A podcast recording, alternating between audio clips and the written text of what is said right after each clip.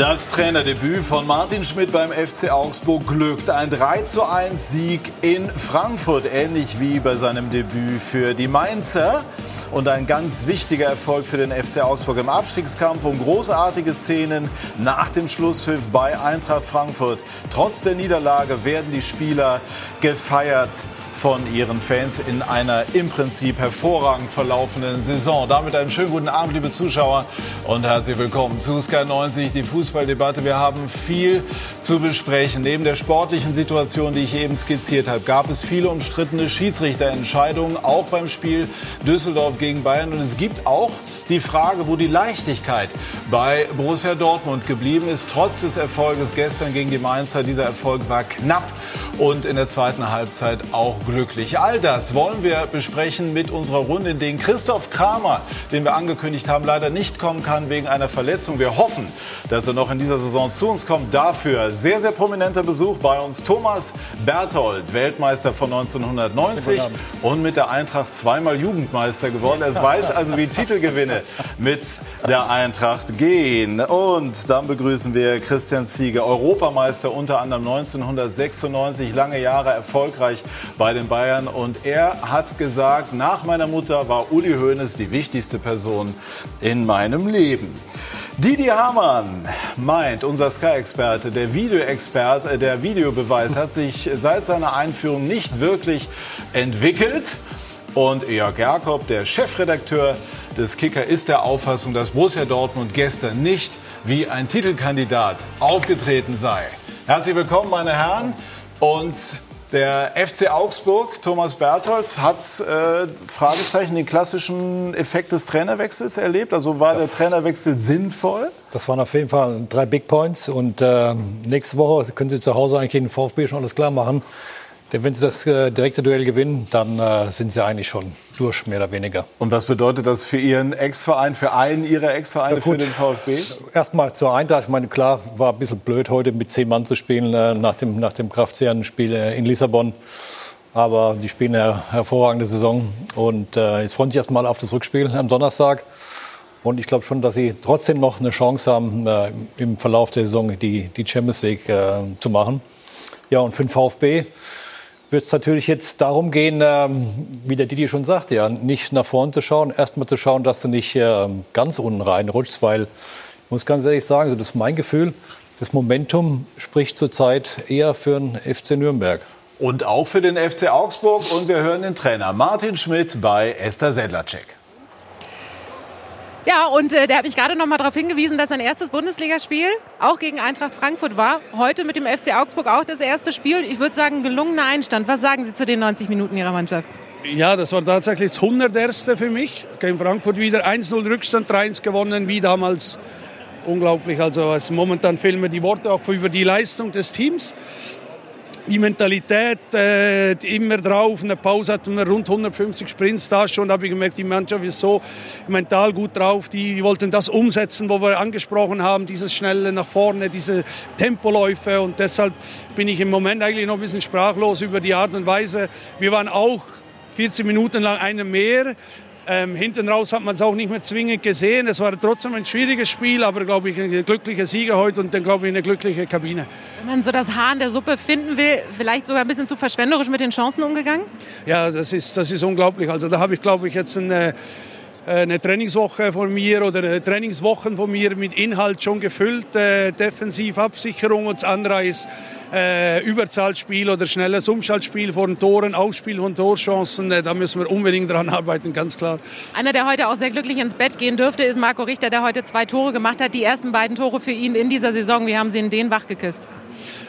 Ja, äh, wir hatten viele Verletzte. Schiefeld aus, Cordova ist ausgefallen. Dann war Marco da, der hat schon äh, jüngst gute Spiele gezeigt. Und, und, und, und, und deshalb für mich so dem Training, der hat sich gezeigt, der, war, der hat genau die Läufe, die ich die ich gern habe, wenn man den Ball erobert gegen, auf der Gegenfahrbahn Vollgas, haben ihn gut eingesetzt, äh, haben ihn gefunden und er hat es gemacht und deshalb äh, ein Glückwunsch auch an den, an, den, an den jungen Kerl, der hat super umgesetzt und, ähm, und ja, nochmal, auch nach so einem Sieg für mich jetzt äh, sehr schön und fürs Team. Aber ich muss natürlich schon sagen, da habe ich eine funktionierende Mannschaft übernommen, eine Top-Mannschaft.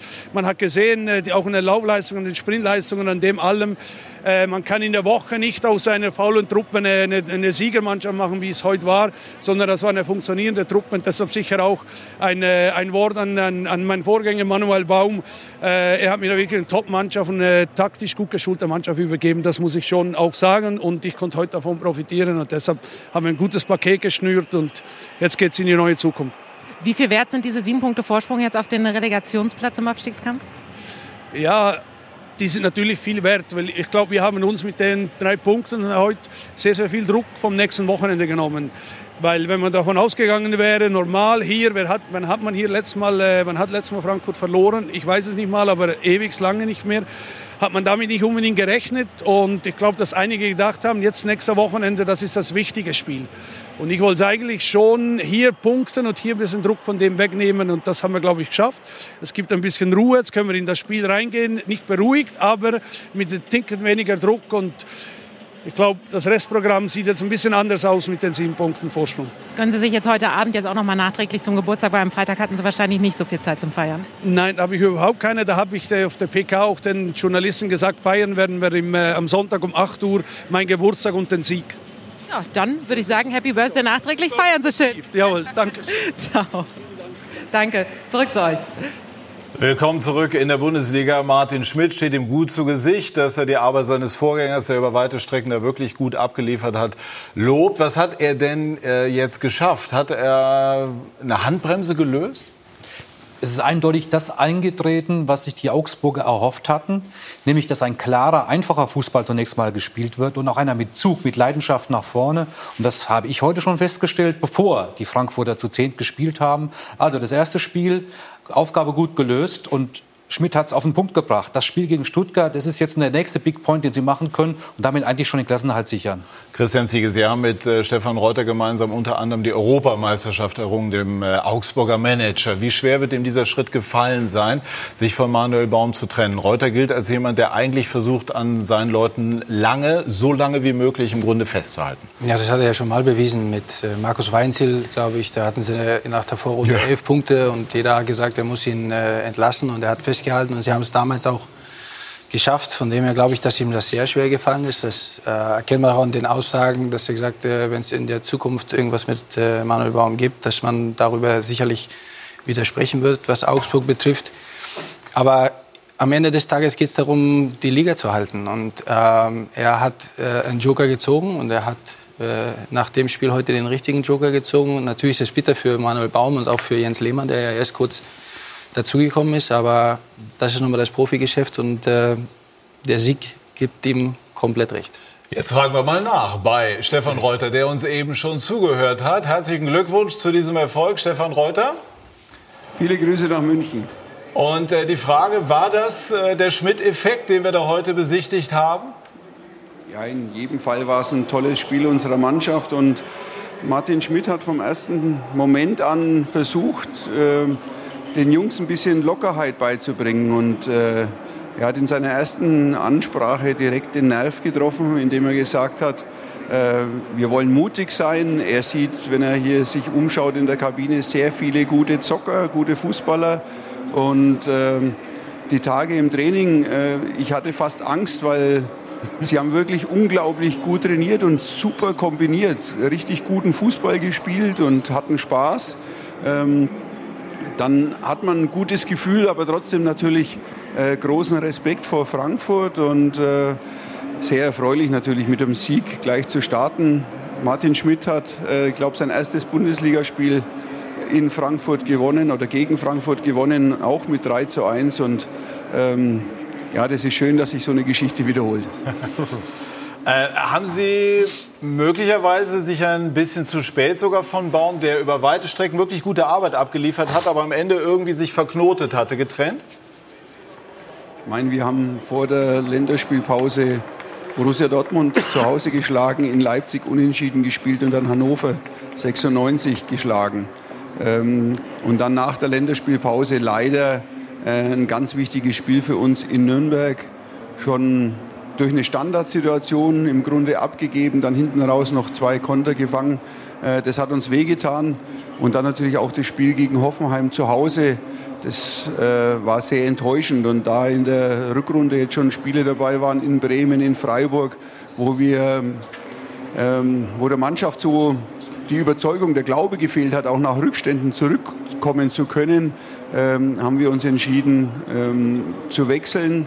Das ist natürlich immer eine ganz schwierige Entscheidung, weil mit den Personen, äh, denen man sagen muss, dass es nicht weitergeht, hat man äh, lange Zeit sehr gut, sehr erfolgreich, sehr vertrauensvoll zusammengearbeitet. Sie haben alles gegeben. Wenn ich einmal aber kurz es gibt darf, Phasen, Stefan, wo es einfach einen Wechsel braucht. Einmal kurz dazwischen gefragt, ist Ihnen das bei Ihrem früheren Mitspieler Jens Lehmann besonders schwer gefallen? Ja, natürlich. Das, äh, was heißt besonders? Es ist auch extrem schwer gefallen bei Manuel Baum.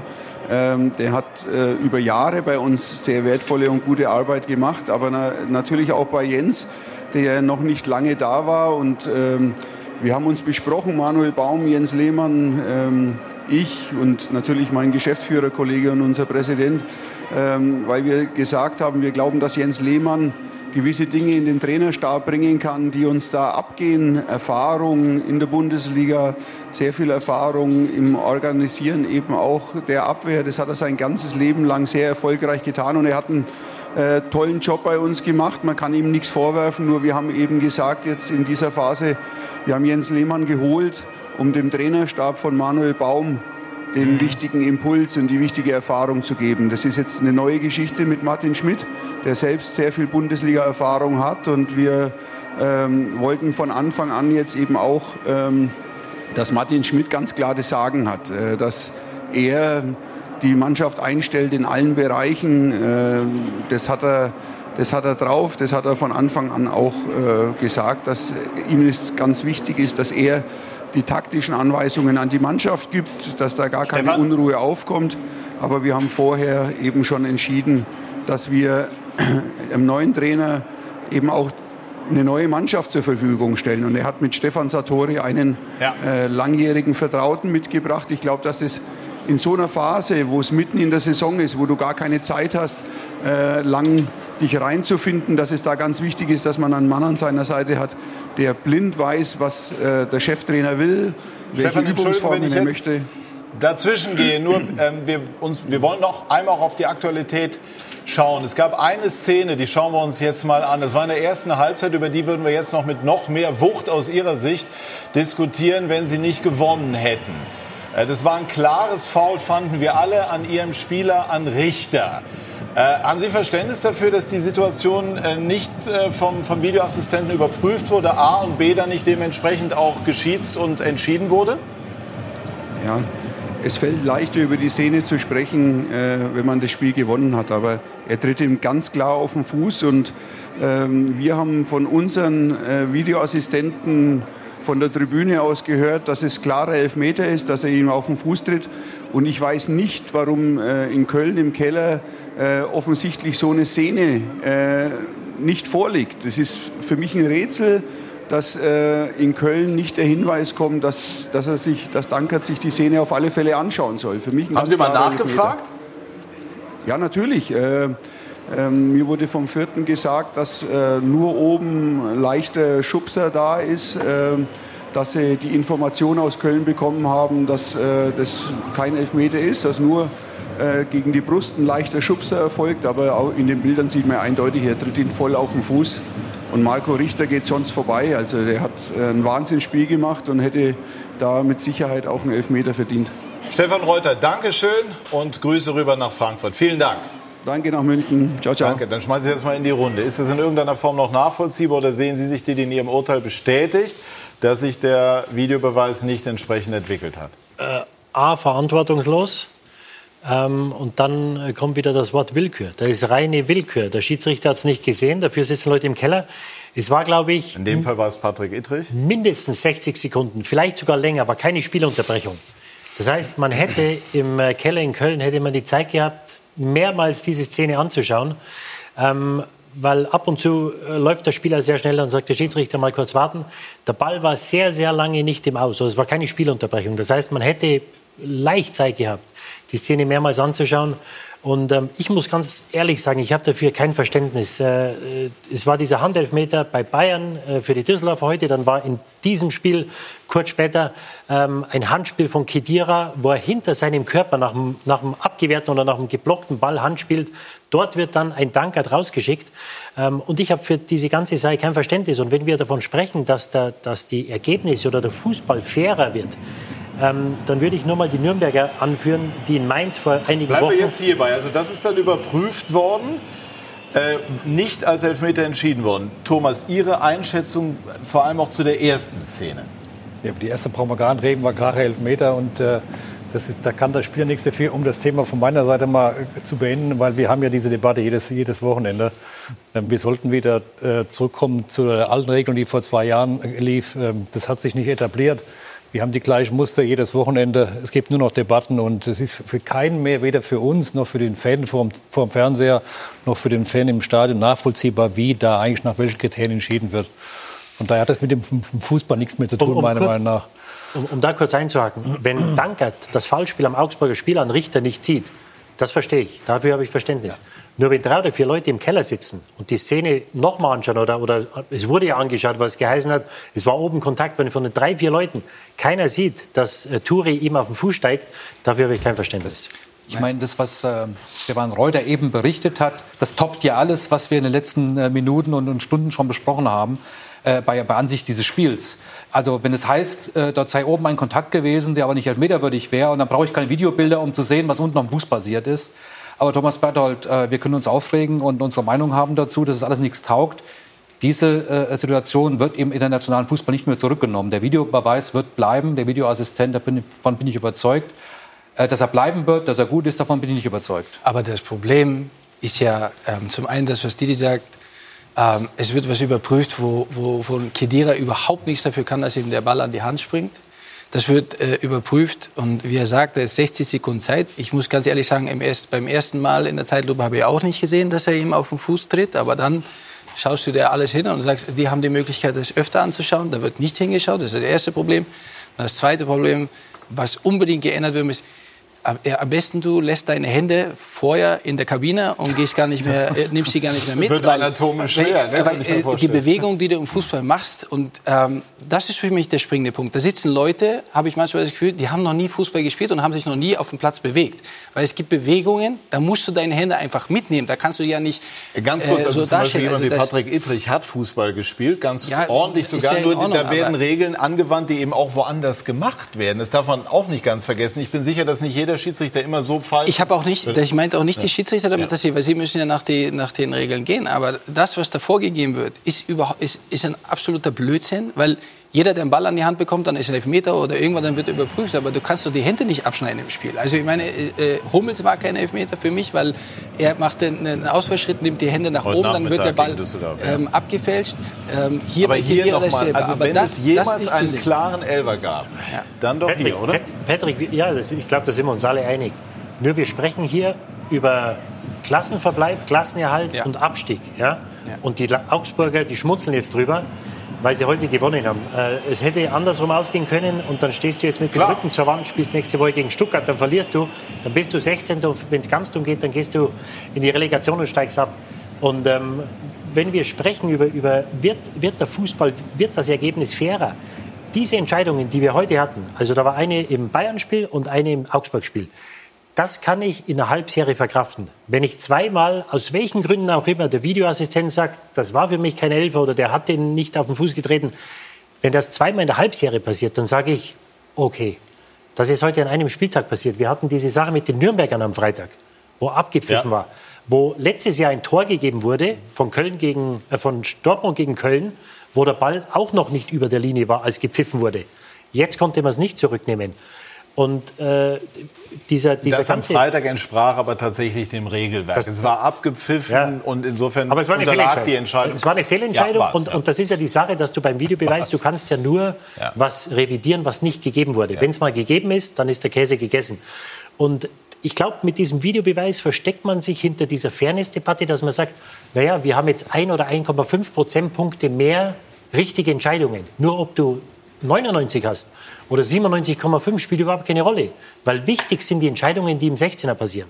Und da sind meiner Meinung nach auch dieses Jahr, im zweiten Jahr, im ersten Jahr haben wir gesagt, naja, das wird schon. Ist der Videobeweis jetzt in der zweiten Saison besser wie in der ersten? Ich glaube es nicht. Und ich spreche mit Leuten in England, die freuen sich alle auf den Videobeweis. Und ich sage denen, ihr werdet euch anschauen. Sie haben keine Erfahrung mit der Sache. Und die Engländer werden dieselben Probleme haben, die wir hatten. Und es ist meiner Meinung nach keine Besserung in Sicht jetzt in der zweiten Saison. Ja, aber, aber das Entscheidende ist doch, die, die, bei der WM hat es funktioniert. Da hat der Schiri auf dem Platz die Hoheit. Und es lief alles smart und schlank ab. Und es, es gab auch, es gab auch kein, also kaum große Fehler, die, die diskutiert wurden. Da frage ich mich noch, das kann man doch als Beispiel nehmen. Dass man diese Parameter übernimmt. Der Chef im Ring ist der Mann auf dem Platz und alle anderen müssen ihm irgendwie assistieren. Hier weiß man ja gar nicht mehr, wer der Chef im Ring ist. Ja. Der Chef bei Eintracht Frankfurt, schlanke Überleitung, ist Freddy Bobic und er hat sich zur gelb-roten Karte geäußert. Bitte schön. Wie sehr hat Sie die gelb-rote Karte für Fernandes geärgert? Ja, hat mich geärgert, weil es ein Witz ist für mich einfach. Ja, in der Bundesliga spielen wir keine Zweikämpfe mehr. Das ist, äh, es ist legitim, dass die, dass, die, dass die gegnerischen Mannschaften dann vor allem bei einer anderen Situation natürlich vielleicht auch das ausnutzen, sich zwei, dreimal mehr rollen. Ja, ich glaube, wenn Fernandes sich in der Situation gerollt hätte, dann hätte er wahrscheinlich selber den Freischuss bekommen. Es kann man, es kann man so machen. Äh, aus meiner Sicht ist der Fußball und der Bundesliga-Fußball bei Kopfballduellen etc. leichte Berührungen mit der Hand und wie auch immer äh, wird aus meiner Sicht eh zu schnell gepfiffen. Also ich denke mir manchmal immer, ich habe ein komplett anderes Spiel früher gespielt. Gut, es war analog, ja, da hat man keine HD gehabt. Äh, es ist eben so, ich finde es schade, weil international ist das Spiel dann doch ganz, ganz anders und wird auch ganz anders bewertet. Wie bewerten Sie ähm, die Arbeit von Bastian Dankert heute generell? Ich fand ihn nicht gut heute. Also er hat keine Linie gehabt, nicht mal ansatzweise. Äh, bedeutet aber nicht, dass er schuld war an der Niederlage. War er nicht. Aber äh, er war einfach schlecht heute. Und äh, auch das ist nicht schlimm, weil auch meine Spieler waren nicht alle auf der Höhe heute. Ja? Und äh, alle waren top, sondern äh, das passiert auch mal ein Schiedsrichter, dass er einen schlechten Tag hat. Er wird sicherlich wieder bessere haben. Gut, also so hat Freddy Bobic das, finde ich, gut zusammengebracht. Die Kritik verbunden, aber auch mit Selbstkritik für Frankfurt natürlich doppelt blöd. Zweimal zu zehnt und dann kommt jetzt am Donnerstag äh, das Rückspiel gegen Lissabon. Wort noch zur gelb-roten Karte, Christian, als Mann der Praxis. Also für mich ein absoluter Witz. Ähm, wenn du internationale Spieler anschaust, dann glaube ich, dass das nicht mal abgepfiffen wird, sondern dass es einfach ein Zweikampf ist. Ähm, da eine gelbe Karte zu geben, ähm, er geht hin, er trifft sogar noch den Ball. Ähm, also für mich, das ist ein ganz normaler Zweikampf. Ähm, was er danach macht, interessiert mich eigentlich gar nicht, weil das passiert ja immer wieder im Fußball, heute noch mehr wie früher. Ähm, und das ist dann auch eine Sache von einer, von einer Entscheidung, wo du sagst, die entscheidet äh, dann mit das Spiel. Frankfurter haben zwar zu zehn nach dem Spiel äh, unter der Woche trotzdem Gas gegeben, haben Chancen gehabt, aber sie müssen wieder zu zehn, lässt wieder Kraft ähm, dagegen anrennen. Und ähm, das ist auch eine Entscheidung, die dann gefallen äh, die, die fällt und, und Frankfurt spielt da um, um, um Champions League oder nicht Champions League. Also für mich nicht nachvollziehbar, weil ähm, das ist ja für mich ein Zweikampf. Aber sonst kannst du mit dem Fußball aufhören, wenn du, wenn du nicht mehr in den Zweikampf gehen kannst. Also irgendwie ist das unbefriedigend. Auch, dass wir alle wissen, im Grunde ändert sich nichts dran, aber es müsste sich entwickeln. Also selbst wenn man sagt, es bleibt, dann muss sich das in irgendeiner Form verbessern, entwickeln. Heute war wieder ein Spieltag, den wir, glaube ich, in dem Punkt als Rückschritt bezeichnen können. Eben ist schon das Stichwort internationaler Fußball gefallen. Und da haben wir von äh, Sky auch wieder in dieser Woche tolle Sachen im Angebot. Und gleich sind wir zurück bei Sky 90, die Fußballdebatte.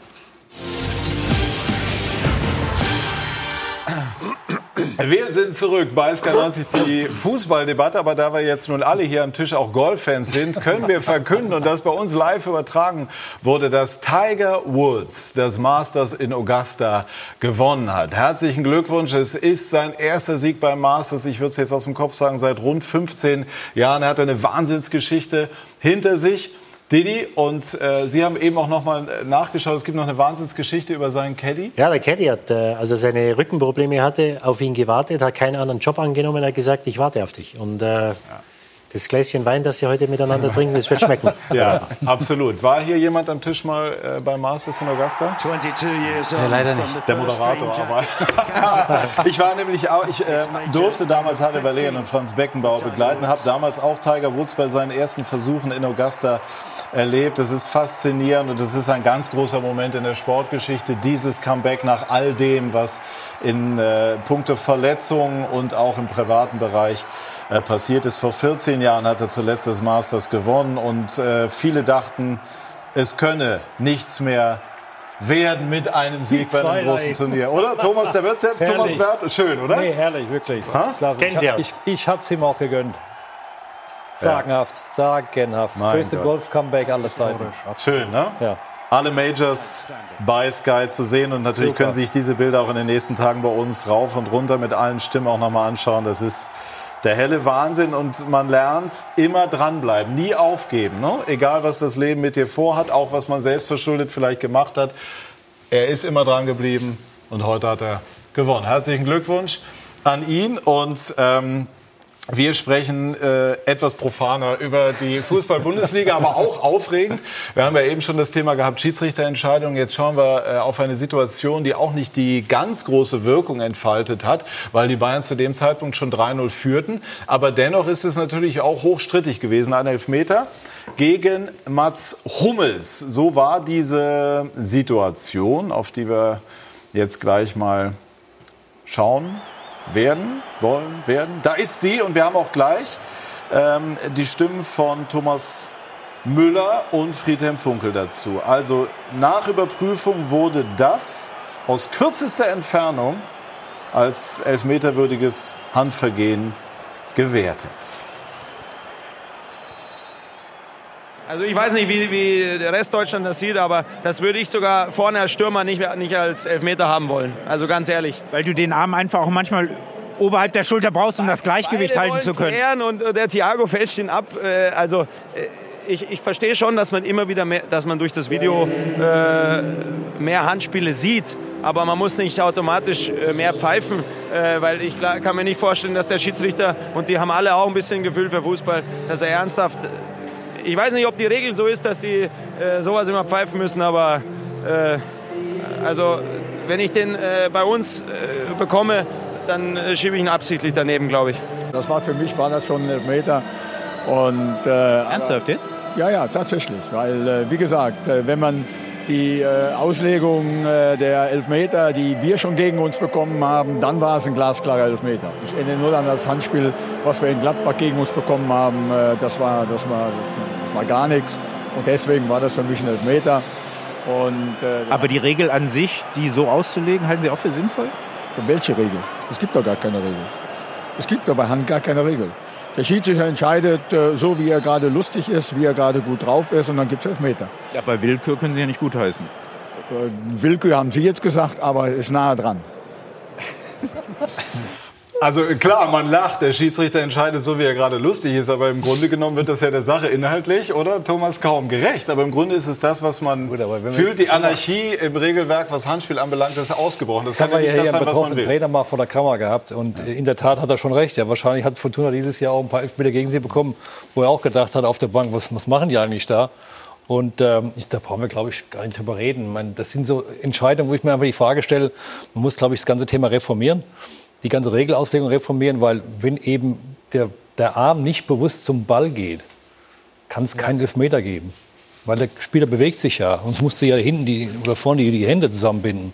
Das ist ja nicht im. Sinn des Fußballs. Ja, und, und das Kriterium ist, die- ist eine klare Fehlentscheidung. Also Elfmeter wurde ja nicht gegeben. Das Kriterium ist eine klare Fehlentscheidung. Und wenn das eine klare Fehlentscheidung ist, dann gute Nacht. Sind jetzt zwei Dinge, die wir miteinander verbinden. Das eine ist die Frage Auslegung Handspiel und das andere eben, wann greift der, der, der Videoassistent ein. Ja, das ist in beiden Fällen in dem Fall miteinander In kombiniert. beiden Fällen können wir davon reden, dass alles verschlimmbessert worden ist. Äh, im, bereits in der vergangenen Saison haben wir beim Kicker in der Profi-Umfrage bei den Bundesligaspielern gefragt, wissen Sie noch, was Handspiel ist? Damals hat schon die Mehrheit der Bundesliga-Profis geantwortet, wir wissen es nicht mehr. Und in dieser Saison ist es alles noch mal schlechter geworden, schlimmer geworden. Und äh, Friedhelm Funkel hat es ja auch deutlich gesagt. Er, es ist beliebig geworden. Und da muss dringend etwas geändert werden, weil ähm, das ist nicht mehr nachvollziehbar. Nicht mehr nur für die Fans, das sind eigentlich die wichtigsten. Und die zweitwichtigsten, wenn nicht sogar die wichtigsten, sind die Spieler. Die wissen auch nicht mehr, wie sie sich verhalten sollen. Und da sind wir mit der Handspielregel eigentlich am Ende angekommen. Aber Herr Jakob, äh, äh, es, es, ich könnte ja noch verkraften, wenn es die Spieler nicht wissen, wenn es zumindest die Schiedsrichter wissen würden. Weil ich das Gefühl habe, dass die Schiedsrichter zum Teil gar nicht wissen. Weil du hast einmal äh, den Elfmeter in äh, Düsseldorf, der gegeben wird. Und in äh, Frankfurt schickt man den Schiedsrichter raus, der sagt, das war kein Elfmeter. Also für mich waren beides keine Elfmeter. Einmal ist Elfmeter ähnliche Situationen. Einmal ist Elfmeter, einmal ist kein Elfmeter. Das heißt, die Schiedsrichter wissen ja selber zum Teil nicht, was gepfiffen werden soll oder was nicht. Und deswegen wird auch ein, äh, ein Dankert in Frankfurt herausgeschickt, wo es überhaupt keinen Grund gibt, den, äh, das Kedira-Handspiel nochmal anschauen zu lassen. Und ich glaube, das ist das größte Problem, dass die Schiedsrichter selber nicht wissen, was geahndet werden soll und was nicht. Und da sind wir an einem Punkt, Entschuldigung, äh, der nicht mehr national ist, dass wir uns darüber aufregen, Deutschland war Vorreiter mit dem Videobeweis und, und er hat es nicht wirklich richtig gut gemacht sondern wir haben ja in der letzten Woche in der Champions League gesehen, beim Spiel von Manchester City gegen Tottenham, bei Liverpool gegen Porto, dass es auch da Diskussionen gibt über die Auslegung der Handspielregel. Das Thema wird uns weiter begleiten und es wird ja fulminanter, je höher die Liga oder der Wettbewerb ist, sprich Champions League versus Bundesliga, da kommt noch was auf uns zu. Aber ich glaube, Thomas hat äh, was ganz Einfaches gesagt. Wenn du die Regel, und dafür können ja, wie gesagt, wenn die Schiedsrichter nicht mehr wissen, wo sie eingreifen sollen oder nicht, wenn du aktiv mit der Hand zum Ball gehst, um was zu verhindern, dann sehe ich ein, dann ist es ein Elfmeter oder dann ist es ein Handspiel oder was auch immer. Aber wenn jemand offensichtlich nicht die Hand dahin bringt, wo der Ball hinkommt, sondern er offensichtlich angeschossen wird, dann kann ich doch, dann kann ich doch äh, das nicht bestrafen. Wir hören mal, was äh, Mats Hummels dazu gesagt hat. Nur absichtliche, fast nur absichtliche Handspiele dürfen wirklich gepfiffen werden. Ähm, alles andere, vor allem aus dieser kurzen Distanz, finde ich immer ganz schlimm, wenn da, wenn da was gepfiffen wird. Aber ich, ich weiß noch, dass die Schiedsrichter da gewisse Regeln haben, die sie eben befolgen müssen. Habe das mit Herrn Zweier auf dem Platz auch sehr sachlich diskutieren können, ähm, der mir das eben auch erklärt hat, dass er den jetzt auch nicht gerne gibt, aber dass die Regeln halt so sind. Ähm, ja, deswegen liegt da die Schuld nicht bei den Schiedsrichtern, sondern bei denen, die äh, die Vorschriften dafür machen. Also, das ist so kompliziert, da kommt man dann sogar bei der Hinführung zu diesem O-Ton dann äh, ins Stolpern, kleiner Zungenbrecher. Was die Verletzung von Mats Hummels anbelangt, sind wir nicht wirklich schlauer, genauso wenig wie bei Manuel Neuer. Wir wollen jetzt aber mal kurz auf das schauen, was eigentlich wichtig ist im Fußball, nämlich auf die Tore. Sven Schröter fasst die Partie Fortuna gegen die Bayern ganz kurz zusammen. Souveräner Sieg des FC Bayern in Düsseldorf von der ersten Minute an die Münchner hochkonzentriert. Sechste Minute, Pfosten von Coman. Die Düsseldorfer hatten wenig zu bestellen. Nach einer Viertelstunde die Führung Coman. Da war Müller nicht mehr dran. Das 1 zu 0 für die Gäste. Und weiter ging es wieder mit Coman und sein Doppelpack zum 0 zu 2. So zur Pause. Manuel Neuer musste dann verletzt runter, ohne gegnerische Einwirkung. Hier war er weggerutscht und Ulreich kam. Die Bayern mit dem dritten durch Nabri, 55. Minute. Und dann gab es noch einen Videobeweis. Handelfmeter nach dieser Aktion von Hummels für mich höchst umstritten. Luke Bacchio war es egal. Trifft zum 1 zu 3 in der 90. Minute. Aber es war noch nicht der Schlusspunkt. Den setzte Leon Goretzka in der Nachspielzeit mit dem 4 zu 1. Die Bayern also wieder Tabellenführer. Ja, und da haben wir jetzt hier nochmal das Bild von Mats Hummels, der runterhumpelt vom Platz. Äh, hoffen wir aus seiner Sicht, aus Bayern Sicht und aus Sportlersicht, dass es nichts Ernsteres ist. Christian, Sie haben lange bei den Bayern gespielt. War dieses äh, 5 zu 0 gegen die Dortmunder am vergangenen Wochenende der Brustlöser und das Signal jetzt zu marschieren? Im Moment schaut es so aus. Also ich meine, sie haben äh, gewissermaßen auch gegen eine Dortmunder Mannschaft gespielt, die sich äh, in dem Spiel nicht wirklich zur Wehr gesetzt hat gegen Bayern. Da hatten sie, haben sie es hervorragend gemacht, muss man ganz klar sagen. Haben das jetzt fortgeführt in Düsseldorf, eine hochkonzentrierte Leistung von der ersten Minute an, verdient gewonnen. Ähm, wenn sie so weiterspielen, dann wird es äh, schwierig für Dortmund, dass sie, dass sie da nochmal drankommen. Ja, das hat ja auch äh, dieser gesamte Spieltag schon gezeigt eigentlich, äh, dass äh, Dortmund sich nach einer 2 zu 0 Führung äh, deutlich schwerer tut, äh, das Ding nicht nur zu verwalten, sondern auch noch auszubauen. Äh, das war ja ganz eng. und, und bei, bei FC Bayern München gab es ja heute überhaupt keine Zweifel an diesem Auswärtssieg. Und das zeigt schon, dass dieses 5 zu 0 in der vergangenen Woche Nachwirkungen hat. und natürlich die Bayern gestärkt hat, nicht nur in der Tabelle, sondern auch vom Auftreten her, ganz, ganz klar. Hm. Wie sehen Sie es? Ich sehe das ein bisschen differenzierter. Ich meine, ähm, der, der Aufwärts gegen BVB, ähm, der, klar hinterlässt Spuren bei einer jungen Mannschaft. Das musst du erst mal verarbeiten. Du denkst dir auch erst mal an deine eine Position, dann, dann ans, ans Gesamtbild der Mannschaft. Der Trainer wird sich auch ein paar Fragen gefallen lassen müssen. Ähm, Mainz ist eine nickelige Mannschaft. Ähm, das ist ein anderer Gegner als Fortuna. Und nach wie vor ist es eng. Ich meine, es ist nur ein Punkt und Bayern muss noch nach Leipzig. Ich glaube, dass die Leipziger eine große Rolle dieses Jahr spielen in einem sagen um die Meisterschaft dann, um dann definitiv zu sagen, die Mannschaft oder die Mannschaft wird deutscher Meister. Also von daher ist erstmal nichts passiert. Du hast halt immer eine, so eine andere Aufgabenstellung. Jetzt die Bayern sind im, im Fluss, im Guss, das läuft alles. Und der, der BVB muss eben an seinen Problem, Problemzonen arbeiten. Da müssen sie einfach besser werden. Bei Standards sind sie verwundbar. Ähm, und ich weiß auch nicht, woher das kam, dass sie jetzt ähm, am Wochenende zu Hause mit einer 2-0-Führung auf einmal so passiv wurden. Sprechen ja. wir gleich noch im Detail über die Dortmund. Aber bleiben wir jetzt bei den Bayern. Sie waren ja selber auch da. Ähm, ein Trainer gewinnt 5 zu 0 gegen Dortmund und wird trotzdem, sagen wir mal, nicht zweifelsfrei gestärkt. Also ne, die Aussage von Karl-Heinz Rummenigge beim Talk von Jörg von Torra ähm, lautete, beim Bayern hat keiner eine Jobgarantie. Wie schätzen ja. Sie das ein? Das, das, so wie er es gesagt hat. also muss man mit klarkommen, wenn man bei Bayern du musst ist. Eben, du musst eben, ich meine, die Zielsetzung ist immer die gleiche. Deutschland zählt äh, nur der Titel oder das Double. Und äh, international will man jetzt auch wieder gucken, dass man eben, eben nicht so früh ausscheidet, sondern dass man eben jetzt noch äh, in, in, der Zukunft vielleicht im Viertel, Halbfinale wieder mal ins Finale kommt. Das ist so die Aufgabenstellung. Und daran, daran muss sich auch jeder Trainer messen. Das wissen ja auch die Trainer. Also von daher ist es jetzt keine verwerfliche Aussage für mich gewesen. Ich glaube, dass in der Vergangenheit äh, hat man es ja öfter gesehen. Also ich meine, Ancelotti musste gehen, weil, weil es, äh, weil es äh, international nicht hinbekommen hat oder weil es mit der Mannschaft aus ihrer Sicht nicht hinbekommen hat. Felix Magath hat zweimal hintereinander das Double gewonnen und musste gehen. Also ähm, genau das, was Thomas sagt. In dem Moment, wo du als Trainer bei Bayern unterschreibst, weißt du, was du, was du da unterschreibst. Und das alles, was äh, nicht Minimum Halbfinale Champions League ist, Meisterschaft und nicht in der Nähe vom DFB-Pokalfinale, ist bei Bayern München einfach nicht gut genug. Und dann wird darüber diskutiert, nicht nur intern, natürlich auch extern, weil das ist die Vorgabe jedes Jahr. Und äh, das wusste Nico mit Sicherheit von Anfang an. Und natürlich ist das aber eine, eine super große Herausforderung. Das stimmt ja und trotzdem sage ich, ein Nico Kovac im ersten Jahr beim FC Bayern muss man anders bewerten als einen Luis van Gaal oder einen Carlo Ancelotti, der dann zum FC Bayern kommt. Zumal wir in einer Saison sind beim FC Bayern, wo wir wissen, dass der Umbruch eingeleitet worden ist und da ein Kader ist, der in der Situation ist in der Saison, äh, wo andere Kader, andere Trainer äh, bessere Voraussetzungen hatten. Also insofern würde ich sagen, ja, natürlich musst du auch einen Nico Kovac unter Druck setzen und Erfolge erwarten. Aber ich würde jetzt ihn im ersten Jahr nicht das, das, den gleichen Druck äh, auflasten in der, im Fazit, in der Endbewertung wie einem Carlo Ancelotti oder einem Luis van Gaal. Also ich sehe es ein bisschen anders, weil in dem Moment, ähm, das ist nun mal die Aufgabenstellung bei Bayern München. Sie haben sich dazu entschieden, Nico Kovac für dieses Amt äh, davon zu überzeugen, dass er es macht. Und dann, wenn du, das, wenn du dich dafür entscheidest, und ich glaube, dass natürlich äh, es eine andere Arbeit ist, dann musst du auch wissen, was du da unterschreibst. Und bei Bayern München ist es einfach nicht so, dass du jemanden bewerten kannst, egal was du vorher oder nachher gemacht hast. Fakt ist, du kommst zu Bayern München, ob du Spieler, Trainer, Sportdirektor, was auch immer du da bist, du musst abliefern. Und wenn du nicht ablieferst, stehst du in der Diskussion. Fertig. Meine Frage wäre, wer bessere Arbeit machen hätte können als Nico Kovac dieses Jahr, weil man hat ja diese ganze, die, ja, diese ganze Unruhe mit dieser Pressekonferenz, was natürlich auch irgendwo den ganzen Verein und den Trainer irgendwo schwächt. Und wie er das alles moderiert hat, mit welcher Souveränität er das alles gemacht hat, ähm, und dann den Turnaround zu schaffen.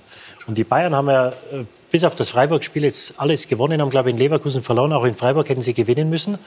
Ähm, deswegen ist ihm ja da überhaupt nichts vorzuwerfen. Er hat eine Krise gemeistert, überstanden und hat die Mannschaft jetzt wieder in die Spur bekommen. Und ich sehe das ähnlich wie Thomas. Also ich habe das nicht als Trainerkritik verstanden letzte Woche, was Karl-Heinz Rummenigge gesagt hat. Ich glaube, das ist genau das, was die Bayern ausmacht. Weil wenn du als Zweiter den ersten 5-0 geschlagen hättest, dann wäre sich in jedem anderen Verein wären sich die Leute und die Führungskräfte in den Armen gelegen und hätten gesagt, was sie für eine tolle Mannschaft haben. Bei den Bayern wird er wieder nach vorne geschaut und gesagt, warum sind wir denn Zweiter gewesen? Und die, die, die Latte liegt in München sehr hoch, weil sie jetzt sechsmal Meister waren. Ähm, und deswegen habe ich das überhaupt nicht als, als Kritik am, am Trainer verstanden, sondern einfach den Leuten klarzumachen, okay, wir haben die Dortmunder geschlagen, nur die sind immer nur noch einen Punkt hinter uns. Und äh, deswegen haben wir jetzt noch sechs ganz wichtige Spiele. Das erste haben sie gewonnen.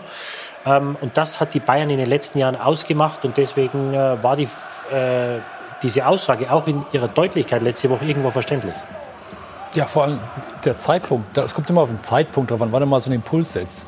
Und der Karl hat das schon bewusst gemacht, weil er jetzt genau weiß, jetzt, jetzt geht es die Wurst. Und es gibt auch keinen Grund, überhaupt irgendwie sich auszuruhen oder sich auf die Brust zu klopfen. Ist nichts passiert. Also, und ich sage nochmal, ja, für mich wird das Schlüsselspiel sein in Leipzig, denn die Leipziger haben die beste Abwehr. Äh, die sind bockstark zurzeit. Und das könnte sein, dass da vielleicht sogar da die Meisterschaft entschieden Was wird. die Punkte anbelangt, ist ja auch immer noch alles möglich. Ich habe eingangs gesagt, dass Sie Uli Hoeneß als einen der wichtigsten Menschen in Ihrem Leben ansehen. Warum? Er hat mich damals, ich bin als 18-Jähriger äh, nach München gekommen und habe äh, die Art und Weise, wie er mit den Spielern umgegangen ist, ähm, hat, mich, äh, hat mir sehr, sehr imponiert und hat mich auch geprägt für das ganze Leben. Also es gab, äh, er ist mit uns umgegangen, ähnlich wie, wie, wie ein Vater mit seinen, mit seinen Kindern. Also es gab äh, mal richtig äh, hinter die Ohren, wenn es sein musste, aber er hat sich auch, äh, wenn es darum geht, dass, dass wir irgendwo angegriffen worden sind, immer vor uns gestellt und äh, die soziale Ader und das, das Verständnis für Spieler in, in, in, in vielen kleinen Situationen, ähm, das hat mich auf jeden Fall für das ganze Leben geprägt. Ja. Ist er jetzt immer noch der Treiber, auch bei dem Umbruch, der zum Teil schon vollzogen wird und der noch weiter vollzogen werden muss? Stichwort zum Beispiel Werner von Leipzig. Man hört und hat den Eindruck, dass die Bayern äh, dort in der Pole Position sind. Ja, man kann ja über ihn ähm, eine Menge sagen, aber ich glaube, dass er äh, in vielen Dingen genau weiß, zusammen auch mit Karl-Heinz Rummenigge, ich glaube, dass sie zwar sehr oft uneinig sind in, ihren, in, in, in der Sache, aber trotzdem immer für, das, äh, für dasselbe kämpfen, nämlich für FC Bayern München. Dass sie ähm, Dinge machen, wo 95 Prozent äh, Deutschlands den Kopf schütteln, wie die, wie die, Pressekonferenz, wo du sagst, ja, was ist jetzt, es geht ab, aber im Nachhinein sagst du, okay, es wurde viel weggenommen von, von, von anderen Diskussionen. Von dem her, ich glaube, dass er sehr, sehr, ich bin überzeugt davon, dass er sehr, sehr wichtig ist äh, für, für viele Dinge, die im Verein passieren. Diese Pressekonferenz werden wir nie vergessen, die ist historisch, aber das war auch eine Ausnahmesituation, selbst für den FC Bayern und für die, für die, für die beiden Alpha-Tiere dort. Äh, letztlich muss man sagen, die Bayern und auch Nico Kovac haben aus einem Negativtrend gelernt und haben korrigiert und gegengesteuert. Und das halte ich immer für, für gut, wenn man einen Fehler nicht zweimal macht. Auch beim FC Bayern. Fortuna Düsseldorf bewegt sich auf anderem Niveau, aber auch in einer etwas ungewöhnlichen Dimension. Der Vorstandschef Schäfer äh, soll gehen und das, nachdem man gerade einen riesigen Erfolg äh, geschafft hat, nämlich den Klassenhalter. Haben Sie irgendeine Idee, warum das so ist? Ja, ähm, Zunächst mal muss man sagen, dass äh, Schäfer in Düsseldorf eine, eine stabile Verhältnisse hinterlässt aber dass es offensichtlich nicht funktioniert hat in der Arbeit, in der Zusammenarbeit. Äh, man wirft ihm ja vor, dass er nicht der große Teamplayer gewesen ist und möglicherweise äh, sich mit dem Erfolg, der dann doch jetzt auch den Klassenerhalt darstellt, die letzten Wochen vielleicht zu stark selbst geschmückt hat. Das wirft man ihm zumindest vor, mhm. dass dort die Chemie nicht gestimmt hat. Das wussten wir ja später äh, seit, der, seit der Winterpause, als dann äh, die äh, Affäre, sage ich mal, äh, Friedhelm Funkel war, äh, von dem man sich trennen wollte, was äh, sich als äh, Rohrkrepierer erwiesen hat und Gott sei Dank so erwiesen hat. Bemerkenswert ist auch, dass Lutz Pfannenstiel, der ja gekommen ist, bleiben soll äh, und dort weiterwirken soll. Das heißt, es ging also hier nicht um das große Ganze, sondern speziell um die Arbeit von Robert Schäfer, ganz offensichtlich. Ja, und bei dem haben wir nachgefragt, bei Robert Schäfer. Ecki Häuser hat das übernommen. Robert Schäfer ist bei Fortuna Düsseldorf über die Saison hinaus nicht mehr erwünscht. Trifft Sie diese Entscheidung hart? Sind Sie enttäuscht?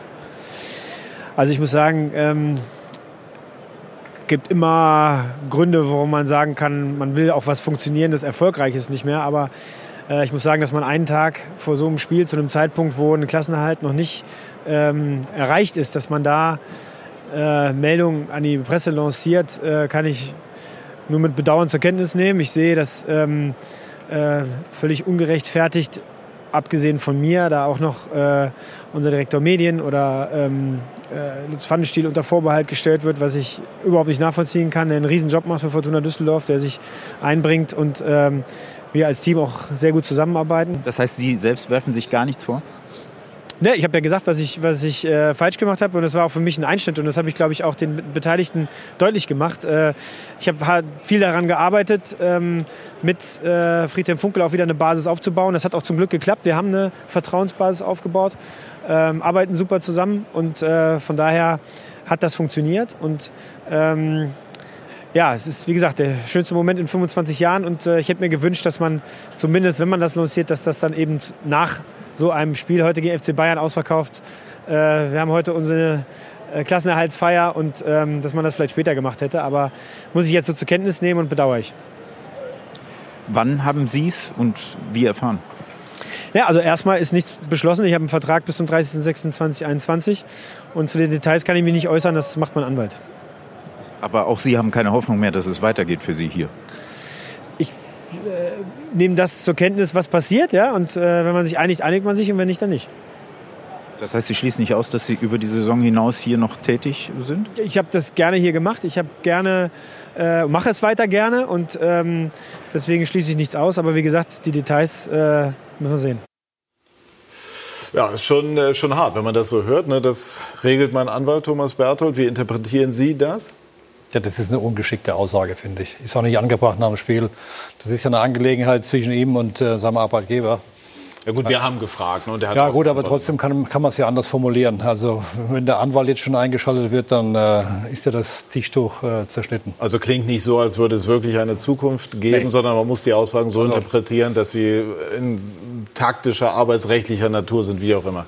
Ja, es, es, gibt ja auch wieder Kräfte, die das lanciert haben in die, in die Medien. Also da wird ja Politik gemacht und äh, von daher glaube ich nicht, dass Robert Schäfer nach dem Sommer noch in Düsseldorf sein wird. Er hat jetzt eben gesagt, dass sein Verhältnis zu Funkel eigentlich okay sei. Kann man dennoch zugespitzt sagen, dass da Funkel einen Machtkampf gewonnen hat, obwohl ich Funkel nicht als jemanden wahrnehme, der in solchen Kategorien denkt? Man muss auf jeden Fall sagen, dass sich Friedhelm Funkel seit dieser, äh, diesem Zwist im Winter sehr fair verhalten hat in der Öffentlichkeit.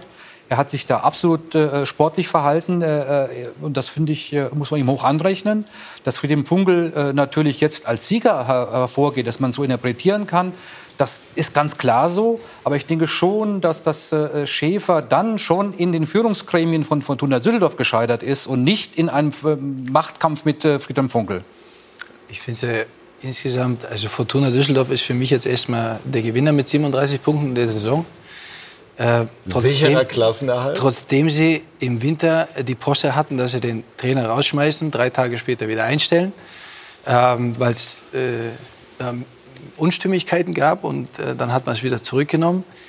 Und jetzt finde ich, ähm, hat man so ein bisschen, das, zumindest das Gefühl habe ich, jetzt ist das sicher und jetzt sagt man, äh, mit, vor Ende der Saison, das Schäfer, das kann man doch alles am Ende der Saison machen. Also das sind zwei Sachen, wo du sagst, Fortuna Düsseldorf ist auf ein, hat eine super Saison gespielt. Ähm, sie haben sicherlich damit äh, gerechnet, dass sie bis zum Ende um den Abstieg kämpfen müssen. Und dann machen sie sich zwei unnötige Themen auf, ja. selber, äh, wo du sagst, das versteht kein Mensch. Du kannst natürlich genauso gut argumentieren und sagen, jetzt ist der Klassenhalt sicher, das überwiegt erstmal eine galante Situation, um zu sagen, so, jetzt ja, kehren wir das auch raus und dann haben wir Ruhe in zwei Wochen, weil dann steht der Nachfolger, wahrscheinlich doch Rüttgermann, äh, als, als Favorit gehandelt aus Wolfsburg, äh, äh, Thomas Rüttgermann, äh, dann steht der an der Tür und dann hast du dieses Thema sofort erledigt, während alle sich schon über den äh, Klassenhalt freuen. Ja, ist aber natürlich schon irgendwie ein bisschen merkwürdig. Du hast so einen großen Erfolg errungen, mit der Truppe in der Klasse zu bleiben und, und irgendwie wird das dann doch zumindest zum Teil überdeckt davon, dass dann der Chef geht unter noch ungeklärten Umständen. Zumal du im Sommer nichts hast. Also im ja. Sommer hast du wie viele Wochen Pause, bis die Bundesliga wieder losgeht. Lang, das heißt, du kannst, du, du, kannst eine Woche noch feiern äh, und dann kannst du sagen, okay, jetzt machen wir ein Resümee von der Saison und dann hast du das in der Woche ja. auch abgearbeitet, Gut. dass du das jetzt am 9. Wann haben wir was für Spieltag? 29. Spieltag finde ich schon komisch. Aber wenn in einem Club auf einer Geschäftsstelle äh, schon, schon so eine Krise vorherrscht, dann kannst du das jetzt nicht mehr bis zum Saisonende äh, Ende halten. Also das wäre dann auch schwierig geworden. Ich will das ja nicht äh, per se für gut heißen. Ich kann mir nur gut erklären, warum sie es jetzt gemacht haben, weil äh, in dieser Phase jetzt auch der, der sportliche Überfolg, der Klassenhalt überwiegt und nochmal, du kannst dann die negativen Themen gleich mit gut managen. In der Bundesliga ist viel los. Ich bekomme gerade eine Meldung äh, reingereicht. Bild.de meldet, dass äh, Paul Dardai vor dem Ausstehen soll. Im Konjunktiv, und darauf weise ich ganz deutlich hin, nach Informationen der Bild-Zeitung. Der harte Absturz geht weiter, heißt es hier. Ähm, fünf Niederlagen in Serie sind neuer Negativrekord von Paul Dardai. Das äh, ist zu viel, um mit Dardai in die Zukunft zu gehen. Nach Bild-Informationen sind die Führungsgremien mit der sportlichen Entwicklung unzufrieden meinen, dieser Kader sei wesentlich besser als die letzten Ereignisse es zeigen. Nach Bildinformationen, so heißt es, gilt bereits als sicher, dass Hertha mit einem neuen Trainer in der kommenden Saison höhere Ziele angreifen will. Nicht auszuschließen sogar, dass aufgrund der jüngsten Ergebnisse da das Ablösung sogar schon früher erfolgen könnte. Wir werden da natürlich äh, recherchieren, hoffen im Laufe dieser Sendung noch äh, Näheres auch dazu melden zu können, wollten Ihnen das aber nicht vorenthalten. Gleich mehr bei Sky 90, die Fußballdebatte. Wir sind zurück bei SK90, die Fußballdebatte und haben hier eben am Tisch auch schon erregt debattiert über das, was äh, eben die Bild gemeldet hat, nämlich dass Paul Dardai vor dem Aus stehe, spätestens zur nächsten Saison. Dedi, wie ist so Ihre erste Positionierung dazu? Ja, wenn, äh, wenn geschrieben wird, dass äh, der Kader sehr viel besser ist als die, als die Platzierung, das würde ich doch stark bezweifeln. Also ich glaube, dass sie vor der Winterpause wirklich am Anschlag waren, dass sie am Limit gespielt haben. Ähm, und die Gefahr ist natürlich immer, wenn du im, äh, im März, Anfang April im Niemandsland stehst, wo nach unten nichts mehr geht, nach oben nichts mehr, dann hast du einige Leihspieler, einige Nationalspieler, die noch wichtige Länderspiele nach der Saison haben. Dann ist es natürlich keine einfache Aufgabe, da wirklich 100 Prozent aus den Jungs rauszukitzeln, weil die natürlich wissen, ich gehe entweder zu meinem, zu meinem äh, Mutterverein zurück oder ich habe Länderspiele oder einige andere Sachen. Und ähm, wie gesagt, also ich würde Paul, natürlich ist die Entwicklung nicht gut, war auch heute klar unterlegen, äh, hatten viele Verletzte heute in Hoffenheim. Aber ich würde Paldada da schon ein Stück weit in äh, Schutz nehmen, weil die Arbeit, die er bis hierher geleistet hat, und sie haben auch sehr gut Fußball gespielt in den letzten beiden Jahren, das muss man sagen. Also spielerisch haben sie sich entwickelt. Ähm, und deswegen würde ich äh, ihn da ein Stück weit in Schutz nehmen und würde es ungern sehen, wenn nächstes Jahr ein anderer da wäre bin ich bei ihm. Also die haben ja vor allem auf junge Spieler gesetzt. Sie haben auch da wirklich ein paar interessante dabei, die in den letzten eineinhalb Jahren, zwei Jahren auch einen Sprung gemacht haben, auch so von der Persönlichkeit. Aber wenn du größere Ambitionen hast, dann brauchst du mehr Qualitäten im Kader. Und wesentlich mehr Qualität, finde ich jetzt. Von daher, klar, der Trainer wird immer am Ergebnis immer gemessen. Äh, Kannst ihn jetzt nicht ganz freisprechen, aber jetzt ihn da komplett in Frage zu stellen, finde ich also Stand heute nicht angebracht. Grundsätzlich ist das Problem, dass in den letzten Jahren die Rückrunde immer deutlich schlechter war als die Hinserien. Und das wird sicherlich so in der langen Betrachtung Dardai auch angelastet werden. Was sagt der Berliner Junge Christian Ziege zu der Entwicklung bei Hertha? Ja, ich weiß jetzt nicht genau die Tabellensituation in den letzten Jahren bei Hertha, aber wenn du immer äh, in diesen Regionen bist, ob du jetzt fünf Punkte mehr oder weniger hast, dann bist du äh, um Platz 10 herum. Wenn du nicht international spielst, wenn du nicht um Abstieg spielst, dann werden die letzten Spiele äh, immer ein bisschen schwieriger, was die Motivation auch angeht, eben auch mit dem Problem, was, was im Kader so steckt. Also ich finde auch, dass Hertha mehr oder weniger in dieser Region anzusiedeln ist. Ähm, ich will jetzt keinen Fass aufmachen, aber ich finde, insgesamt gibt die deutsche äh, Bundesliga und auch zweite Liga äh, im Moment nach außen kein gutes Bild ab. Äh, gefühlt acht bis neun Vereine schmeißen Trainer, Sportdirektoren raus, überall wird was gesucht. Äh, ständig ist Panik, äh, kein Konzept. Wenn es irgendwo ein bisschen brennt, dann wird äh, sofort gewechselt. Es ist keine Kontinuität. Also wenn ich mir die Tabelle anschaue. Worauf führen Sie das zurück?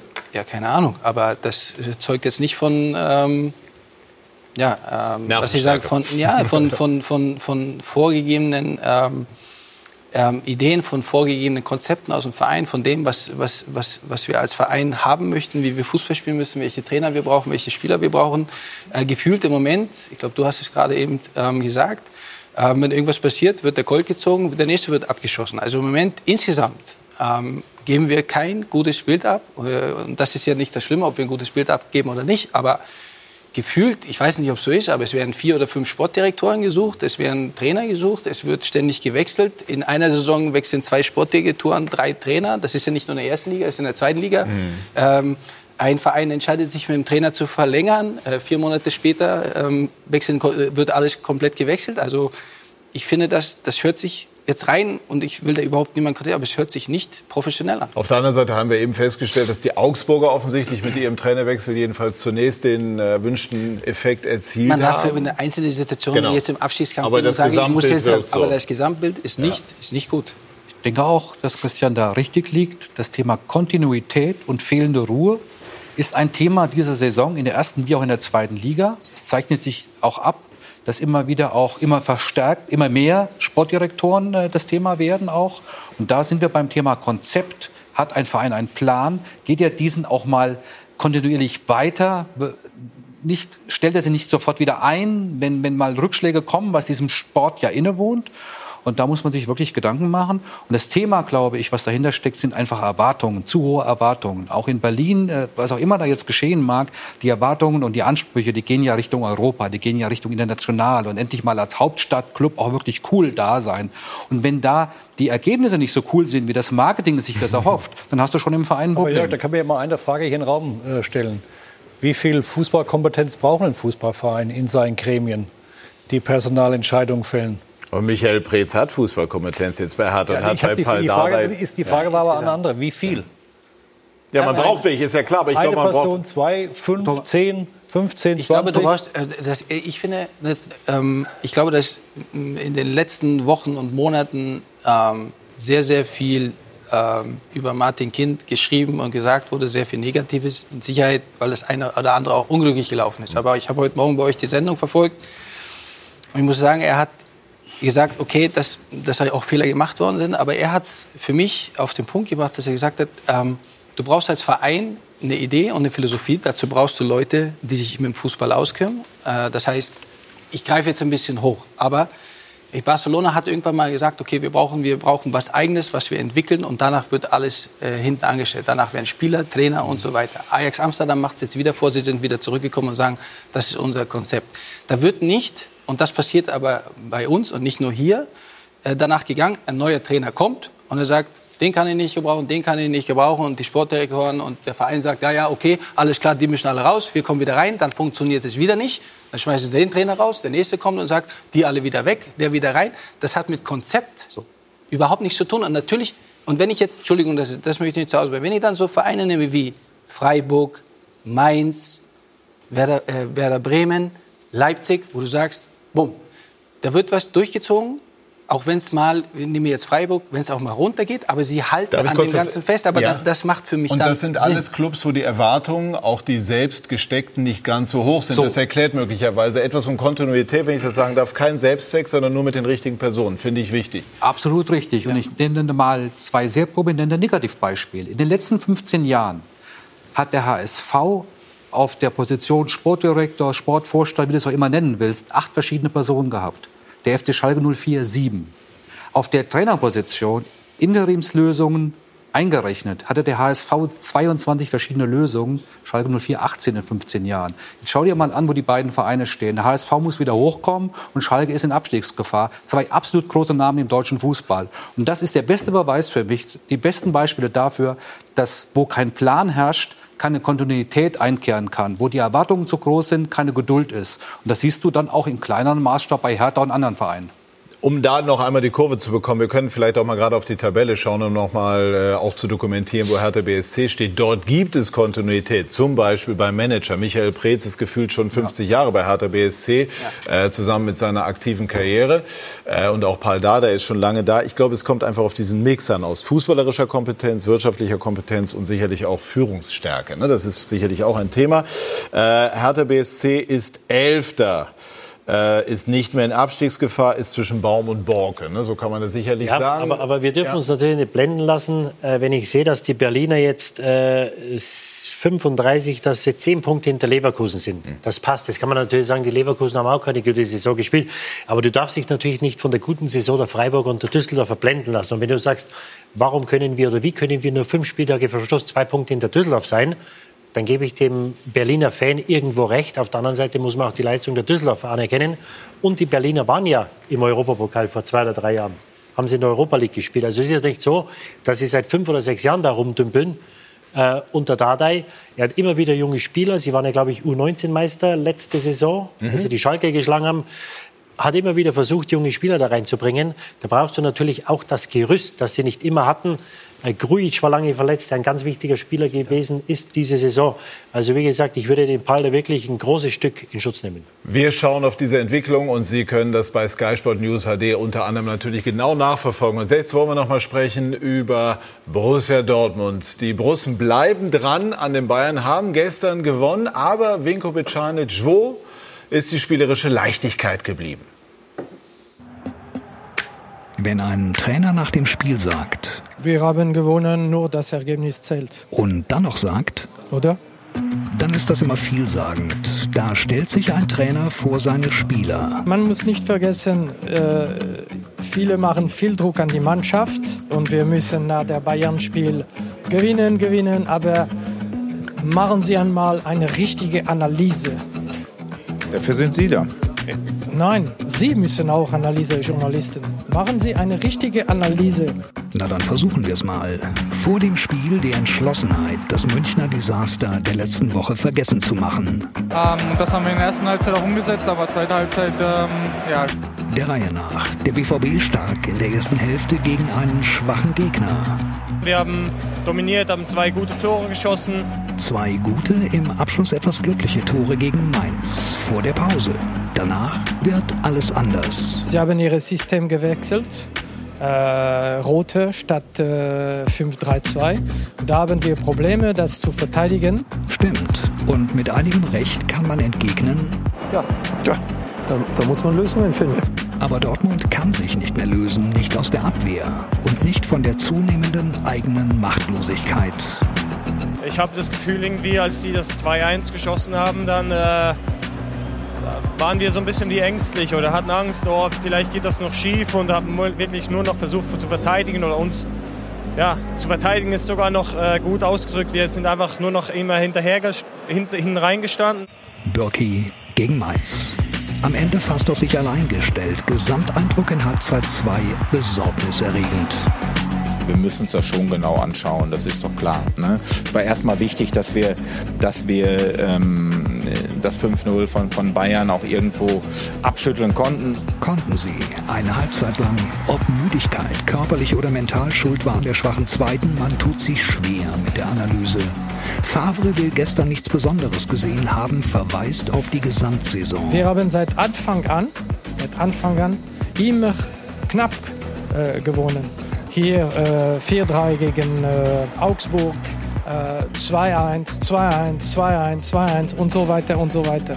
Nur bedingt richtig, denn gleich nach diesem erwähnten 4 zu 3 gegen Augsburg am siebten Spieltag schlägt Dortmund erst Stuttgart, dann Atletico mit 4 zu 0. Es gab also durchaus auch klare Siege, doch Favre sagt... Alle Spiele waren sehr, sehr eng. Alle Spiele ohne, ohne äh, Ausnahme. Ob Favre betonen will, dass der Meistertitel ein mittleres Wunder wäre? Ob er weniger Aufgeregtheit fordert in der Bewertung seiner Mannschaft, bleibt unklar. Selten jeweils hat ein gewonnenes Spiel ich werde das positiv nehmen. Wir haben äh, gewonnen. Beim Sieger so viele Fragen aufgeworfen. Und diesen Fragen wollen wir uns widmen. Also wir halten fest, Borussia Dortmund hat gewonnen. Ne? Also damit einmal die Tonlage geklärt ist. Aber es sind eben viele Fragen da. Welche ist, Thomas, aus Ihrer Sicht die drängendste? Also nochmal, man muss erst mal wieder zurückkommen, ein bisschen, wo die herkamen. Also letztes Jahr haben sie eine, schlechte Saison gespielt. Kommt ein neuer Trainer, neues Spielsystem, eine ganz stark verjüngte Mannschaft. Und jetzt stehen die einen Punkt hinter Bayern. Ähm, ich finde es ich ich wirklich interessant, wie gelassen oder wie viel Geduld der Lucien Favre aufbringt, auch wenn der immer die gleichen Fragen gestellt bekommt.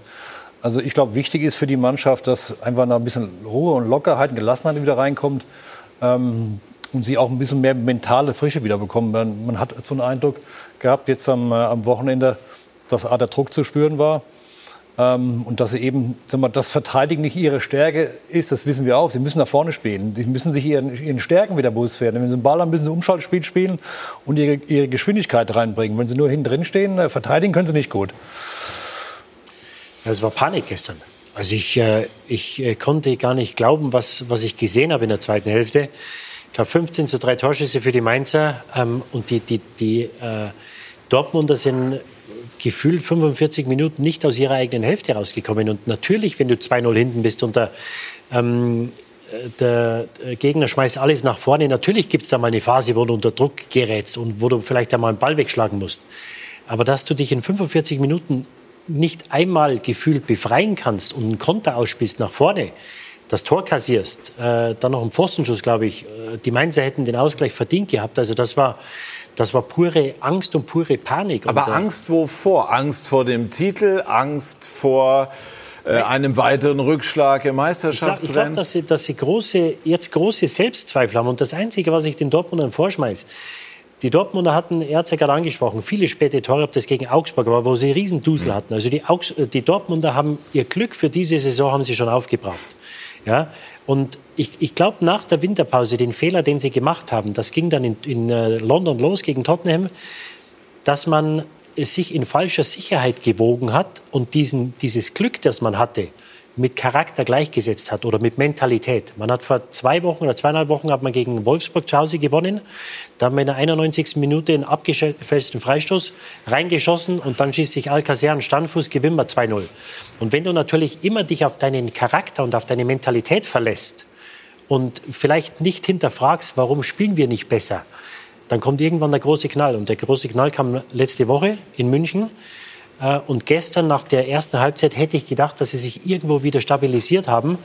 Ähm, Aber das war anscheinend auch ein, äh, ähm, ein Blattschuss. Aber das ist ja eben das Rätselhafte, dass, äh, ich will nicht sagen alle Welt, aber doch viele erwarten, dass es schwierig wird mental nach der Klatsche gegen die Bayern. Und dann spielen die Dortmunder eine sehr starke erste Halbzeit und liegen 2 zu 0 vorne. Und dann erwartest du eigentlich, dass diese Mannschaft schon stabiler auftritt in der zweiten Halbzeit. Und das ist wirklich das Rätselhafte gewesen gestern. Und wenn man sich dann anschaut, die Äußerungen von Reus, von Birki und auch von Witzel, alle drei haben gesagt, nee, an der Müdigkeit kann es nicht gelegen haben. Und wenn man sich heute die Werte anschaut, Live, äh, Laufleistung zum Beispiel, auch im Vergleich zu Mainz, da waren die Dortmunder nicht schlechter als, als die Mainzer. Das heißt, wir haben es wirklich dann auch mit, einer, ja, mit einem Blockiertsein zu tun, äh, dem man auf die Spur gehen muss. Auch nachdem die Mainzer ja taktisch umgestellt haben, hatten die Dortmunder keine wirklichen Antworten. Und wenn Mainz früher Ich meine, jetzt eine taktische Umstellung ist ja jetzt auch kein Wunderwerk. Darauf muss ja eine Mannschaft wie Dortmund reagieren können. Was glauben Sie denn? Was ist die, die tiefere Ursache? Ist die, sagen wir mal, die Chance, Meister zu werden nach so vielen Jahren und äh, in einer Saison, die es vielleicht so schnell nicht wieder geben wird, doch irgendwann eine Belastung? Ich würde nicht unbedingt sagen, das ist eine Belastung, weil es einige junge Spieler auch da sind, die ohnehin zum ersten Mal in, der, in dieser Situation äh, äh, drin sind. Und man könnte ja sagen, diese Unbekümmertheit, diese Jugendlichkeit können ja eigentlich von Vorteil sein. Nein, ich glaube, dass sie äh, in der Tat dann ins Grübeln kommen, auf diese Spielsituation reagieren zu müssen und da eine, eine, eine gewisse Power, auch eine gewisse Bissigkeit, gewisse Dreckigkeit gefehlt hat, um dagegen zu halten äh, bei den Mainzern in der zweiten Halbzeit. Dass das Überlegen kommt in der einen oder anderen Situation, wie gehe ich jetzt damit um, der Gegner hat umgestellt, da braucht diese Mannschaft Orientierung und Führung, die ich gestern äh, etwas vermisst habe. Aber ich finde, ähm, also erstmal stehen sie für mich äh, sensationell auf dem zweiten Platz. Sie haben, ähm, wenn- nochmal, du hast es gesagt, sie sollten wissen, wo sie, wo sie herkommen. Sie haben sehr viele talentierte junge Kicker in ihren Aber jetzt Reihen. sind sie da, jetzt ist die Ja, Saison okay. Endphase und die mich- Chance warte, ist da. Jetzt gehen wir weiter. Ähm, mir ist es gestern in der zweiten Halbzeit einmal aufgefallen. Ähm, du, hast, du hast den Vergleich erste Halbzeit, zweite Halbzeit. In der ersten Halbzeit äh, brutal aktiv, auch gegen den Ball, immer da, immer unter Press, Tor, äh, gepresst. Äh, Zweikämpfe gewonnen und in der zweiten Halbzeit war das alles weg. Äh, dass sie dieselben Kilometer gelaufen sind, klar, weil die sind die ganze Zeit den Ball hinterher gerannt. Ähm, aber du kannst nicht, und ich finde, wenn du so eine junge Mannschaft hast, dann brauchst du genau die Leute, die die Erfahrung haben auf dem Platz. Und das sind aus meiner Sicht genügend da. Ähm, und dann musst du auch die Leute ansprechen wie Witzel, der in, der- wo er gekommen ist und in der Vorrunde, der, der sagt, der, der für mich der ein super Einkauf von, von Dortmund ist. Delaney, Birki, Reus. Mario Götze ist, glaube ich, vom Charakter her nicht der Typ. Ähm, sie spielen in der zweiten Halbzeit, sie gewinnen den Ball und es geht sofort immer wieder nach vorne. In dem Moment, wo ich merke, dass es immer hin und her geht, dass ich hinterherlaufe, als erfahrener Spieler, dann muss, muss ich auf den Ball treten und sagen, Jungs, wir sind vorne bei euch am Strafraum. Da war eine Szene in der zweiten Halbzeit, wo ich gesagt so, und jetzt Ruhe, den Ball halten und mal übertrieben gesagt, fünf Minuten am Strafraum den Ball laufen lassen und Ruhe einkehren und dem Mainzer, dem Mainzer das Tempo zu nehmen. Und das, man kann über, über Farbe reden, man kann über, über Taktik und ich erwarte aber auch in der heutigen Zeit oder damals sowieso, dass es Spieler auf dem Platz gibt, die das regeln müssen, ohne dass der Trainer von außen sagt, ja, mach das, mach das. Und da sind die erfahrenen Spieler einfach in der Pflicht. Da kannst du nicht zu einem Sancho, zu einem Brunn Larsen, zum, wie sie alle heißen, die, äh, Sakadu, der reinkommt, erwarten, dass die den Kopf behalten, wenn in so einer Situation. Da Aber so Finde viele ich- Christen haben sie auch nicht. Gell? Also die zwei, die du genannt hast, im Mittelfeld, ja. Okay, aber trotzdem, Noch als aber typ, trotzdem. Aber hinten eher introvertiert. Aber- aber vom Typ her finde ich jetzt nicht, dass das einer ist vom Auftritt her, dass der sagt, so Jungs, jetzt Hat sich aber entwickelt. Hat ja, sich schon aber entwickelt, finde ich. Er ist aber kein so ein, also so ein, so du ein hast den- Aussprecher ist er nicht. Du hast im Herz der Mannschaft hast du zwei, wo Ja. du sagst, hey, ihr müsst das Aber, in die Hand aber, aber hinten fehlt ihnen natürlich einer. Und, und Ja, das, ja, also, genau. äh, so wie der Hummels jetzt die letzten Mal gespielt hat, wenn der der da hinten drin spielt, dann wäre das eine komplett andere Mannschaft. Äh, was, ich, was ich entgegenhalten wird, dass die eine tolle Saison spielen, das steht außer Frage. Nur, äh, du musst ja schauen, wo du warst, ja? Ja. Vor vier Monaten. Und junge Spieler hin oder her, sie waren äh, vor drei oder vier Monaten waren sie neun Punkte voraus. Und du kriegst, wie du weißt oder wie wir wissen, im Fußball kriegst du nur so viele Chancen. Sie sind in Tottenham ausgeschieden und waren die ersten 45 Minuten mit Sicherheit nicht schlechter. Und haben trotzdem einen Weg gefunden, 3-0 das Spiel zu verlieren. Und dann zu Hause ordentlich zu spielen, ohne zu glänzen, konnten kein Tor machen, dann scheidest du aus. Ja? Und hättest eine Riesenchance gehabt, dass du ins Viertelfinale kommst. Und jetzt hat sich das wiederholt. Die letzten Wochen nicht gut gespielt. Jetzt verlierst du letzte Woche in München. Jetzt bist du wieder hinten dran. Jetzt brauchst du einen Ausrutscher der Bayern. Und ich weiß nicht, ob das noch eine Rolle spielt im Hinterkopf, dass sie mal neun Punkte vor waren. Nur so eine Chance wie dieses Jahr bekommst du die nächsten Jahre möglicherweise nicht mehr. Und das ist das Einzige, was ich Ihnen fordere, dass man vielleicht zu lange sich in dieser Sicherheit gewogen hat und gesagt hat, naja, wir spielen nicht gut, aber wir haben Charakter. Charakter und Mentalität bringt dich nur so weit. Irgendwann musst du anfangen, wieder besser Fußball zu spielen. Und das haben sie, glaube ich, die letzten acht oder zehn Wochen schon nicht mehr gemacht. Welche Rolle spielt es, um es auch beim äh, mal an den Trainer zu adressieren, dass er in der vergangenen Woche eine Aufstellung gewählt hat, die vielfach und ich glaube nicht zu Unrecht kritisiert worden ist? Welche Auswirkungen hat das auf eine Mannschaft? Hat das auf einen Reus, auch wenn er das öffentlich noch zurückhaltend äußert, ähm, dahingehend, dass er möglicherweise doch äh, latent auch einen Vorwurf an diesen Trainer hat im Sinne von bei dem entscheidenden Spiel habe ich nicht da gespielt, wo ich am besten bin. Da kann man drüber streiten. Also die, diese, äh, diese Überlegung, äh, Reus in vorderster Linie spielen zu lassen anstatt Götze, macht natürlich schon irgendwo Sinn, weil du dann schnelleren Spieler hast und du wirst tief stehen. Und da hast du natürlich vielleicht im Konter mal eine bessere Möglichkeiten, dass du einen längeren Raum schneller überbrückst. Also die Überlegung habe ich irgendwo, habe ich Verständnis. Äh, Piszczek habe ich weniger Verständnis. Also einen Spieler nach sechs oder sieben Wochen Verletzung gegen den schnellsten Spieler Bayern spielen zu lassen. Oh, von den eigentlichen Überlegungen abgesehen, glaubt die Mannschaft jetzt in dieser Phase, dass Favre sozusagen das äh, System hat, um sicher, das Navigationssystem, um sicher durch diese äh, Situation durchzuführen? Ich glaube, das werden an, die nächsten, an dessen Ende dann sozusagen der Titel die, die nächsten Wochen zeigen. Du, du kannst diese Spiele nur gewinnen, überzeugend gewinnen, wenn du hundertprozentig hinterm Trainer stehst. Und ich habe es letzte Woche schon mal gesagt, es, es, es sind andere Qualitäten gefordert äh, wenn du mit der zehntbesten Mannschaft Vierter oder Dritter wirst oder mit der zweitbesten Erster. Das sind, da sind andere Qualitäten gefragt. Und den Beweis ist er noch schuldig.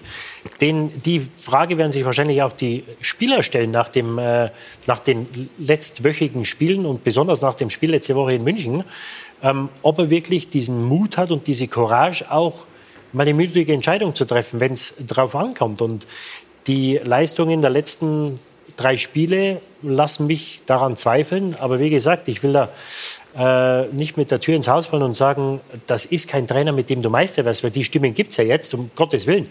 Ich glaube, bis hierher hat er gute Arbeit geleistet, aber du musst natürlich jetzt schauen, dass du den letzten Schritt versuchst zu gehen.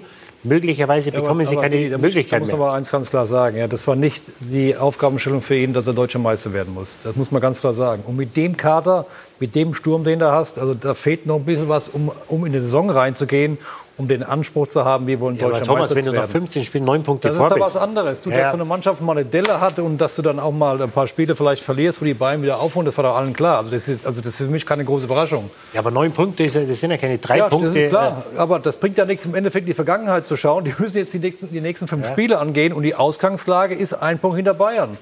Ganz einfach. Ich glaube nicht, dass ein Spieler sich damit beschäftigt, was hätte, hätte, Fahrradkette Ja, nur- und wir haben neun aber- Punkte verloren. Glaube aber, ich nicht, aber, dass sie aber am Ende der. Saison, wenn sie Zweiter werden sollten. Das ist was anderes, klar. Das ist was anderes. Ja, aber die Frage ist, ob äh, die Dortmunder neun Punkte vorne waren, weil die Dortmunder so stark waren oder weil es bei Bayern eine Menge Probleme gegeben hat. Ähm, das ist immer das, äh, das eine. Dann hast du sicherlich recht, du bist nah dran, dann musst du das umsetzen. Aber dann sind wir wieder bei jungen Spielern. Du fängst die Saison an, dann kommt ein Trainer, du startest mit, nicht mit, dem, mit der Vorgabe, Meister zu werden, sondern du baust komplett um. Sie spielen los, frisch, frei von der Seele, machen Punkte über Punkte und auf einmal bist du neun Punkte vor Bayern und dann fängt jeder an von außen zu sagen, hey, hey, hey. Und dann fangen diese jungen Spieler an zu denken, oh, ein Zagadou, der überragend für mich in der, in der in der Hinserie gespielt hat. Die Saison davor fand ich überhaupt nicht, aber wo ich gedacht habe, oh, was haben sie mit, was haben sie mit ihm gemacht? Der spielt echt gut kommt jetzt auch wieder so, wo jeder anfängt von den jungen Kerlen. Deswegen bin ich der Meinung, sie haben die Möglichkeit, gibt dir recht, wenn du es, wenn du es packen kannst, aber sie haben natürlich auch viel, ich nenne es jetzt einmal Frischfleisch Kurze- in der Mannschaft, die ist, ähm, Ganz kurze Schlussrunde, wir wollen uns die Zeit wegläuft. Ja. Schafft es der BVB, schaffen es die Bayern? keine Ahnung. Das ist wenigstens ehrlich.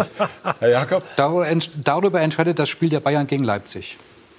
Didi? Äh, ich glaube, selbst wenn die Bayern gegen Leipzig nicht gewinnen, wird es reichen, weil ich äh, im Moment die Dortmunder nicht sehe, dass sie die restlichen fünf Spiele gewinnen. Ich bin beim Jörg. Das Leipzig-Spiel ist das Schlüsselspiel für die deutsche Meisterschaft. Sehr schön. Und ein Schlüsselspiel gibt es morgen auch in der zweiten Fußball-Bundesliga. Jedenfalls den Namen nach ist es ein Spiel, das ins Oberhaus gehören würde. 150.000 äh, Karten sollte der erste FC Köln äh, verkaufen können. So hat man gehört beim Spiel gegen den HSV. Sie haben die Möglichkeit, das bei Sky live zu verfolgen. Erste FC Köln gegen Hamburger Sportverein morgen ab 20 Uhr. Und wenn Sie mögen, hier im Anschluss direkt alle Spiele, alle Tore aus der Fußball-Bundesliga. Ich bedanke mich bei dieser Runde, bedanke mich bei Ihnen, liebe Zuschauer, für Ihr Interesse. Machen Sie es gut, schönen Abend noch. Tschüss und auf Wiedersehen.